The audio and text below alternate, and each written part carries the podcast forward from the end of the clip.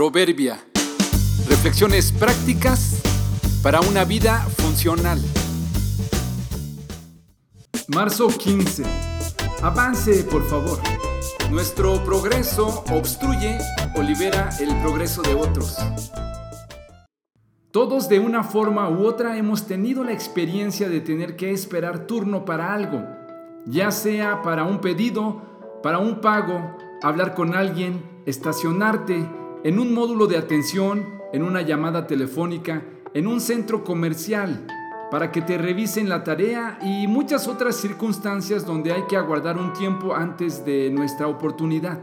Si esperas en una fila, sabes de la importancia de avanzar y sabes que tu avance está sujeto al que se encuentra delante de ti y el de este a su vez al del siguiente, así como el de la persona detrás de ti depende del tuyo.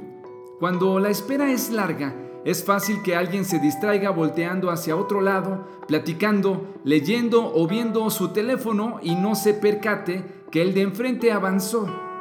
Reacciona hasta que alguien le avisa que debe seguir.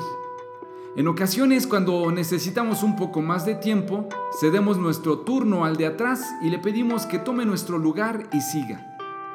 Nuestro progreso en la vida es igual. Una parte de lo que logremos o no está sujeto en gran medida a la respuesta de otros. Pero donde más cuidado necesitamos poner es en el avance de los que dependen de nosotros. Tus empleados están esperando su pago puntual. Tus clientes, responsabilidad en tus entregas. Tus alumnos confían en tu preparación. Tus maestros y compañeros de equipo en tu participación. Tu esposa espera tu cariño. Tu esposo tu respeto. ¿Qué tal tus hijos? Tal vez sin decirte nada están esperando tu tiempo, tu amor e incluso tu disciplina. Amigo, amiga, muévete en la fila. No obstruyas el paso con tu desidia o tu mal carácter. Permite que el que viene detrás de ti también avance. No le estorbes su futuro y su desarrollo.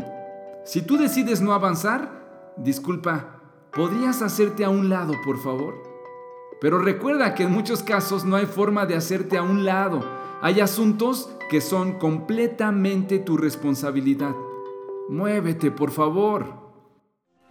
Así que dejemos de juzgarnos unos a otros. Por el contrario, propónganse vivir de tal manera que no causen tropiezo ni caída a otro creyente. Romanos 14:13